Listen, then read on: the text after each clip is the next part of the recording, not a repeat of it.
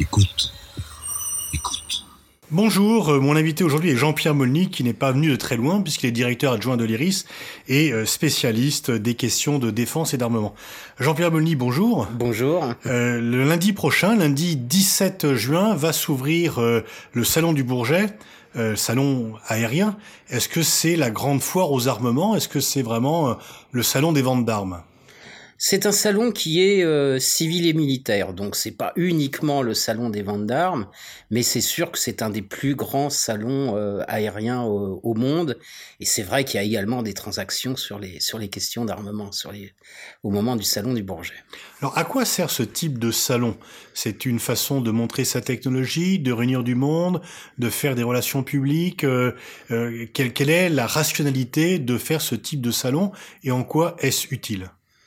Bah, il y a un aspect communication dans les, dans les salons euh, aéronautiques. L'aspect communication, euh, c'est montrer ses matériels, euh, c'est montrer ses matériels euh, aux acheteurs potentiels. Les acheteurs potentiels, ça peut être les compagnies aériennes. Les acheteurs euh, potentiels, ça peut être les, euh, euh, les, les forces armées. Et puis, c'est le moment où euh, on annonce les commandes. Alors, en général, c'est plutôt les commandes civiles qu'on annonce à ce moment-là. Et généralement, à l'issue du salon du Bourget, on fait d'ailleurs le, le rapport entre Boeing et Airbus qui a vendu le plus d'avions civils à, à ce Mais moment-là. généralement, les affaires sont conclues avant parce que ça se négocie quand même de longue date, l'achat d'avions, de matériel militaire ou civil. Tout à fait, mais l'aspect communication est extrêmement important au moment du salon du Bourget. On Alors, sait. je, je vais me faire un peu l'avocat du diable. Est-ce qu'il est nécessaire d'organiser un salon pour euh, vanter les mérites d'un avion, euh, qu'il soit civil ou de combat, que l'on peut tester par ailleurs? C'est vrai qu'effectivement, on peut faire des démonstrations, et ça se fait régulièrement pour vendre ses matériels à l'étranger. On se contente pas de vendre des armes uniquement lors des salons aéronautiques. Mais ça a quand même une vertu pour les, euh, pour les industriels notamment, euh, c'est que ça leur permet, dans un petit euh, nombre de jours, euh, de voir un grand nombre en fait de clients potentiels. D'accord. Donc il y a quand même un, un, un aspect positif Du pour coup, eux. c'est le côté hub qui fait l'intérêt, c'est que tout le monde se réunit et euh, acheteurs, vendeurs, tout le monde est là. Tout à fait. C'est quand même très important. Et d'ailleurs, si on regarde les journées du Salon du Bourget, ça se déroule sur euh, euh, durant six jours, et les trois ou quatre premiers jours sont des journées uniquement professionnelles, qui ne sont pas ouvertes au public. Parce que c'est ça, il y a quand même les deux aspects. Il y a le côté public où les gens euh, viennent en masse. Il y a quand même une assistance extrêmement nombreuse euh, parce qu'il y a toujours un intérêt du grand public pour les questions aériennes. Et puis donc il y a le côté un petit peu euh, plus euh, fermé, euh, là qui concerne uniquement le militaire ou aussi bien civil et militaire? Civil et militaire. Mais effectivement, le- le- les journées professionnelles ont, ont un rôle euh, extrêmement important. Et puis, le- les, journées, euh, les journées grand public, euh, c'est aussi un, un moyen de montrer sa force technologique vis-à-vis du grand public et les démonstrations aériennes euh, qui sont faites en général à, à l'heure du déjeuner d'ailleurs sont des démonstrations euh, aériennes qui sont euh, extrêmement spectaculaires y compris avec les avions civils. On fait Mhm. faire aux avions civils ce qu'on leur fait jamais faire euh, pour les euh, pour les personnes qui sont euh, euh, transportées euh, tout au long de l'année Très bien. Alors, on va, comme vous êtes spécialiste des questions de défense et non pas d'aéronautique civile, se concentrer un peu sur la question de l'armement. Euh, la France vient d'annoncer euh, un chiffre record de vente d'armes. Est-ce que l'industrie française d'armement se porte bien? Chiffre record, euh, c'est quand même un chiffre moins important que dans les années 2014-2015, où là, ça avait été vraiment un chiffre record. Le chiffre de 9 milliards d'euros qui, qui a été annoncé est effectivement euh, un bon chiffre, on va dire. Euh, L'industrie de défense française, euh, en termes d'exportation d'armement, elle se porte effectivement certainement mieux euh, que ça ne pouvait être le cas, on va dire, entre 1995 et 2005, où il y avait eu un des années qui étaient plutôt des années euh, pas très bonnes, si vous voulez. Et donc là, effectivement, depuis euh, 5-6 ans, on a effectivement des bons chiffres euh, en termes de- d'exportation d'armement. Est-ce que l'industrie européenne ou l'industrie française d'armement est menacée par l'industrie américaine? Est-ce qu'il y a vraiment une guerre entre l'Europe et les États-Unis ou entre la France et les États-Unis par rapport à la volonté du président américain qui demande ouvertement aux pays européens d'acheter américain. Alors, il y a deux mouvements qui se déroulent euh, en même temps, c'est-à-dire que depuis que, notamment depuis que Trump a été élu aux États-Unis, il y a une demande très forte du président américain euh, d'acheter du matériel américain, mais corrélativement, il y a des initiatives qui ont été prises par les Européens euh, afin de développer leur, leur, leur capacité militaire dans un cadre collectif et avec des financements communautaires. Or, il se trouve que ces financements communautaires iront majoritairement, si ce n'est exclusivement, à l'industrie européenne d'armement. Et donc, effectivement, ça a provoqué la colère des, euh, euh, des, Américains. On le voyait venir depuis un an. Et là, il y a une, une lettre, euh, on va dire quasi incendiaire, qui a été adressée effectivement aux, aux autorités européennes. Par, par Mike Pompeo? Par, par le sous-secrétaire, la mmh. sous-secrétaire d'État sur les questions de, maîtrise des armements au département d'État et la sous-secrétaire d'État à la politique d'acquisition au ministère de la Défense. Donc demandons aux Européens de revoir leur copie par rapport euh, aux initiatives en cours, notamment le Fonds européen de défense, avec une menace implicite qui était, qui serait une fermeture du marché américain aux Européens si jamais les Européens n'obtempéraient pas. Et là, le, c'est pas uniquement les Français qui sont visés, euh, c'est véritablement les Européens. Et l'initiative la plus importante, celle du Fonds européen de défense, elle vient certes des Français, mais elle vient surtout de la Commission européenne.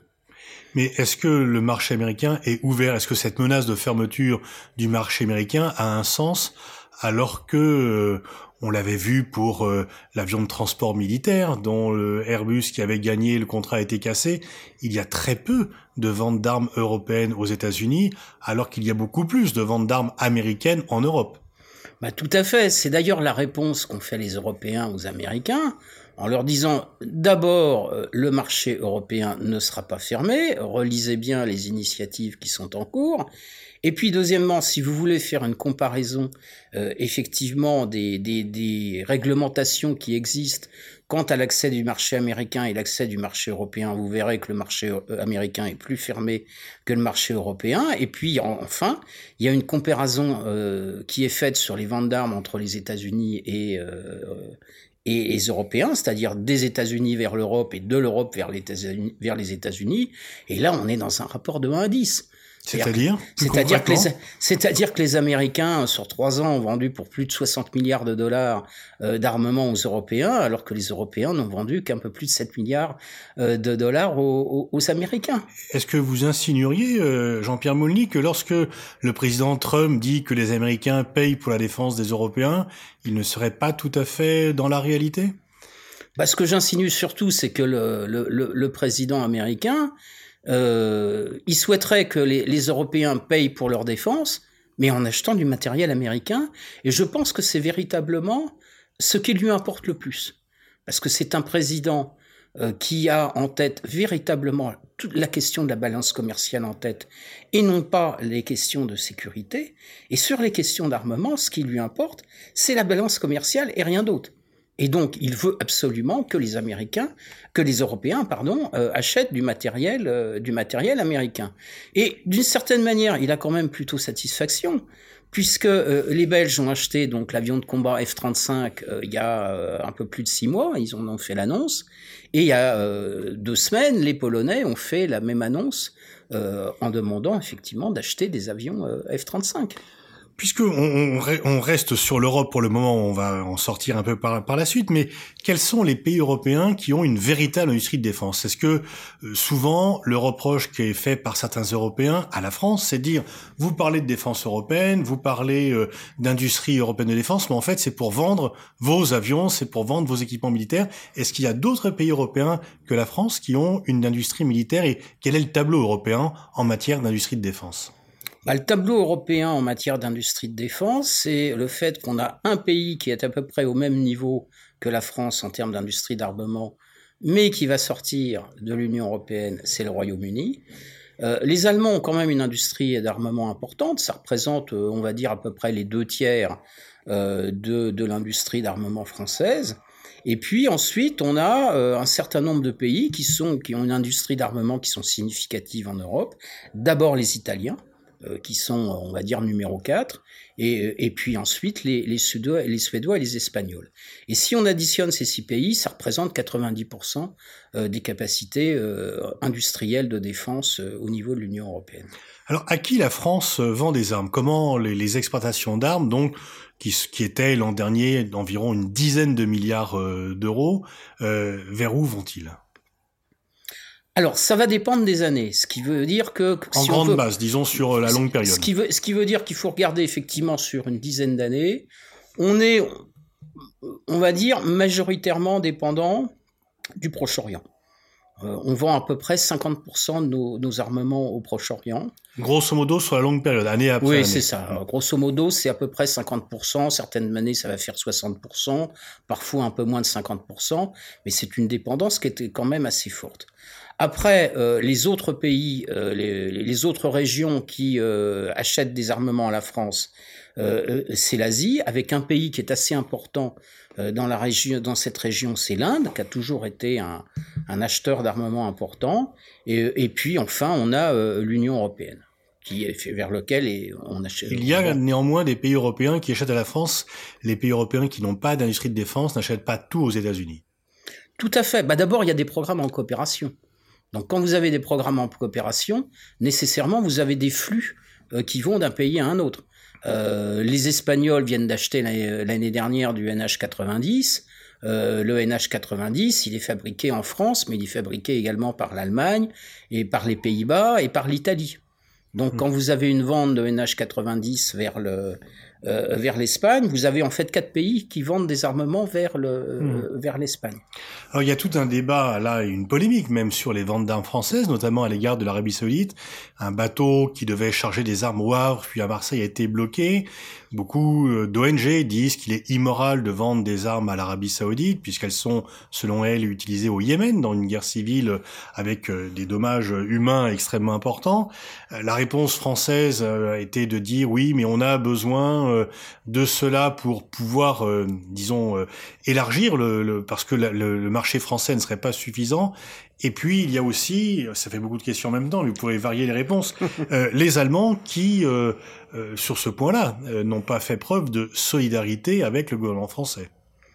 Bah effectivement, il y a une question à l'heure actuelle qui, on va dire même qui traverse tous les pays de l'Union européenne, euh, qui est la question des ventes d'armes à l'Arabie saoudite. Alors la, la, question principale qui se pose par rapport aux ventes d'armes à l'Arabie saoudite, c'est une violation éventuelle du traité sur le commerce des armes, parce que l'Arabie saoudite ferait un usage des que, armes. Que dit ce traité?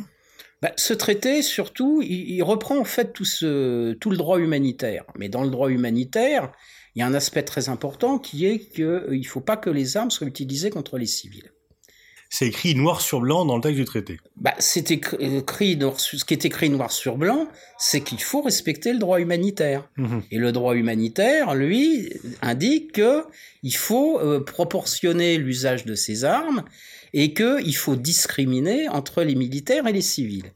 Et le problème, c'est que, on le sait très bien, les Saoudiens, il y a eu des rapports des Nations Unies sur le sujet, les Saoudiens et également les Émiratis font un usage, on va dire, pas vraiment discriminant euh, de, leur, de, leurs armes euh, au Yémen. Alors la réponse française, elle n'est pas uniquement sur la question euh, économique, et si on regarde le poids de l'Arabie saoudite en termes de, de vente d'armes, ça représente jamais plus de 15% des ventes d'armes de la France, donc c'est significatif, mais j'ai envie de dire, on pourrait peut-être s'en passer. Euh, mais derrière, il y a d'autres questions qui se posent pour la France sur le, par rapport aux ventes d'armes à l'Arabie saoudite, qui sont, entre guillemets, euh, non pas un véritable partenariat stratégique, mais le fait qu'il est indiqué que l'Arabie saoudite nous aide euh, pour lutter contre le terrorisme, et puis le fait que l'Arabie saoudite est un bailleur de fonds sur le G5 Sahel. Donc il y a tout un tas de choses qui font qu'à l'heure actuelle... Et qu'elle paye également les armes égyptiennes qu'elle est effectivement sur les euh, sur les rafales euh, à l'Égypte, qu'elle est, pour partie euh, payée et pour partie elle est caution. effectivement, en cas de défaut de, paiement de l'Égypte. Bon. Mais plus largement, ça pose quand même aussi une vraie question de fond, qui est celle de la politique étrangère française au Proche-Orient.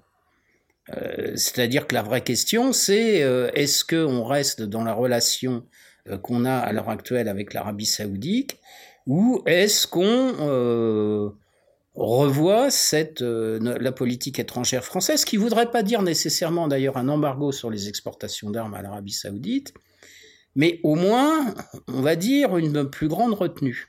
Il faut bien voir quand même que euh, la ministre des Armées a été auditionnée euh, à l'Assemblée nationale sur le sujet, et elle a indiqué que des licences d'exportation avaient été refusées vers l'Arabie saoudite, notamment des missiles, des armements air-sol c'est-à-dire effectivement des armements qui pourraient être utilisés contre les civils.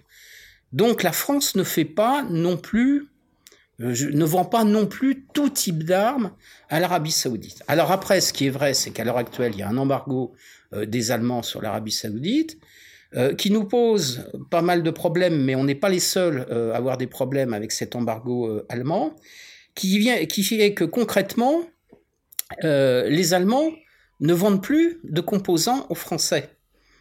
Or, ces composants sont souvent euh, euh peuvent équiper nos, nos armements. Il ne faut pas croire que quand on fabrique un matériel français, il est 100% français. Il est français, mais il peut être allemand, britannique, italien, voire américain. il y a des composants il y a des composants, voilà. Et voilà. Mmh. Ceux qui sont les plus embêtés euh, sur le embargo allemand euh, à l'heure actuelle, c'est en fait les Britanniques, parce qu'ils ont un gros contrat qui date de la fin des années 2000, qui est la vente d'Eurofighter à l'Arabie Saoudite, donc un, avion de combat majeur, et ce, ce contrat a été un peu long à mettre en route, il n'est pas terminé, et là ils sont bloqués euh, du fait que bah, les Allemands euh, sont un des, euh, un des fabricants de l'Eurofighter. Vous avez parlé tout à l'heure du F-35, donc c'est l'avion de combat américain que les Alliés cherchent à vendre un peu partout.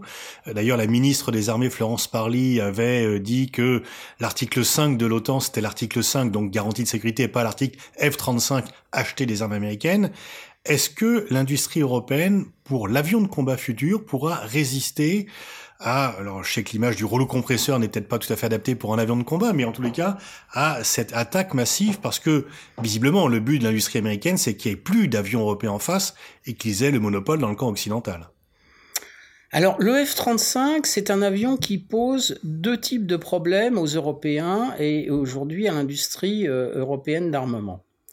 Le premier problème, c'est que c'est un avion qui est euh, extrêmement connecté, et que si vous voulez fabriquer euh, des systèmes aériens euh, qui ne sont pas compatibles F-35, euh, ça peut vous poser des problèmes. Et les Américains jouent beaucoup de cet aspect. Il faut être connecté avec le F-35. C'est le fameux débat sur l'interopérabilité au niveau de l'OTAN. Le deuxième problème que ça a posé, c'est le fait que les pays qui ont acheté du F-35 ces dernières années euh, c'est-à-dire euh, essentiellement depuis le début les Britanniques et les, euh, et les Italiens, ont asséché complètement d'abord leur budget de défense, mais également leur budget de recherche et technologie. Ce qui fait qu'ils ont perdu beaucoup en compétences de fabrication d'avions de combat. Et donc le premier problème auquel vont être confrontés les Européens tout simplement dans les années à venir sur le futur avion de combat, euh, bah, c'est tout simplement d'avoir les compétences pour fabriquer cet avion, et c'est pour ça d'ailleurs qu'il faut s'y mettre euh, dès, aujourd'hui. Alors maintenant, l'avion de combat, euh, le futur avion de combat, en fait, ce qui va remplacer le Rafale et l'Eurofighter, c'est un avion qui arrivera en 2035. Donc 15 ans après le, le F-35 il n'est pas directement en compétition quand même avec le F-35. Ce qu'il faut éviter, c'est que durant cette période, effectivement, euh, des euh, pays achètent du F-35, ce qui les empêcherait en réalité ensuite d'acheter euh, l'avion de combat européen. quel est votre pronostic sur cela? Qui, qui va gagner? Est-ce que les Américains vont réussir leur pari ou est-ce que les Européens vont résister? Est-ce que après les achats britanniques, belges, italiens, il y aura d'autres Polonais, d'autres qui vont le faire? L'Espagne, je crois, est en train de réfléchir. Est-ce que vous pensez que euh, la partie est encore gagnable ou euh, game is over? Je pense pas que game soit over. Euh, mais ce qui est sûr, c'est qu'il va ce qui va se dérouler dans les prochaines semaines et, dans les prochains mois sera extrêmement important. D'abord, il y aura la question de la pression américaine. Et euh, la crainte, effectivement, c'est qu'on ait tous les pays qui, à l'heure actuelle, craignent un désengagement des États-Unis et qui ont peur d'une résurgence de la menace russe, soit dans une situation où ils disent oulala, il faut absolument euh, obéir aux Américains, euh, sinon ils vont nous abandonner. Après, l'autre question, c'est de savoir comment euh, les Américains vont jouer leur guerre commerciale avec les Européens. Est-ce que notamment, est-ce qu'à un moment ils vont faire un grand bargaining, c'est-à-dire en mettant l'armement, mais également ce qui est civil? Et là, finalement, la plus grande crainte par rapport aux Allemands, euh, c'est que le bargaining il soit également sur les questions euh, d'industrie automobile, par exemple. Là, effectivement, il pourrait y avoir un risque majeur euh, par, par, rapport à l'Allemagne. Donc le, pays clé, c'est l'Allemagne? L'Allemagne est un pays clé. L'Italie aussi peut être un, un, un, pays clé. Il y a une question aujourd'hui qui se pose également. dans la, guerre actuelle, il y a une guerre transatlantique il va falloir faire attention euh, également à ce qu'il n'y ait pas de guerre européenne. Parce qu'il ne faut pas oublier qu'aujourd'hui, il y a un projet franco-allemand-espagnol pour ce futur système de combat aérien. Euh, mais les Britanniques ont annoncé euh, qu'ils développeraient leur propre projet. Et il est très probable que dans les mois qui viennent, ils annoncent des partenariats avec l'Italie et avec la Suède. Et là, on aura une confrontation entre Européens. Il est évident que si on a une confrontation européenne, ça peut être extrêmement dommageable et ça peut profiter aux États-Unis. Donc c'est un des aspects sur lesquels il faudra faire attention dans, les mois qui viennent, sachant que euh, le véritable enjeu derrière, c'est en fait les industries nationales c'est les pays qui veulent à tout prix défendre leur industrie et qui donc essaient de se positionner le mieux possible dans le cadre du futur projet européen. En, conclusion, Jean-Pierre Molly, est-ce que l'on peut dire qu'il y a euh, une relance de la course aux armements que l'époque où on parlait des dividendes de la paix est bel et bien révolue et que l'on assiste, euh, pas en Europe, mais dans toutes les parties du monde, à une nouvelle course aux armements? Il y a effectivement une nouvelle course aux armements à l'heure actuelle. La nouvelle course aux armements, elle est essentiellement euh, due euh, à la politique euh, américaine et à la politique chinoise. les Américains, leur plus grande peur, c'est d'être dépassés par les Chinois. Et toute la relance en termes de politique budgétaire de défense des Américains est liée à la montée en puissance du budget chinois, mais qui est encore pour l'instant largement euh, inférieur au budget américain. C'est de 1 à 3, voire même plus encore. C'est de 1 à 3, effectivement, mais, oui, 1 à 3, 1 à 4. Euh, il y a plus inquiétant à l'heure actuelle, c'est-à-dire que non seulement il y a une course à l'armement, qui est une course à l'armement quantitatif, mais il y a une course à l'armement qualitatif. C'est-à-dire qu'on est dans une situation à l'heure actuelle où d'un côté, euh, on va interdire les bombes à sous-munitions euh, dû euh, aux efforts des ONG, mais euh, d'un autre côté, pour l'instant, il n'y a plus aucune euh, mesure qui soit prise en termes de désarmement de l'espace, et on est en train d'assister à l'heure actuelle à des projets de militarisation de, de, de l'espace. Il n'y a aucune restriction sur ce que pourraient être dans le futur les armes autonomes. Alors là, les ONG quand même euh, essaient d'agir, mais pour l'instant, ce n'est pas véritablement une question euh, qui euh, importe pour le pour les États. Et ça, ça peut être extrêmement bah, dangereux, on va dire, dans, dans les années qui viennent. Bien, c'est sur cette conclusion de vigilance que nous allons terminer. Merci Jean-Pierre Moni pour ce tour d'horizon sur l'industrie de défense.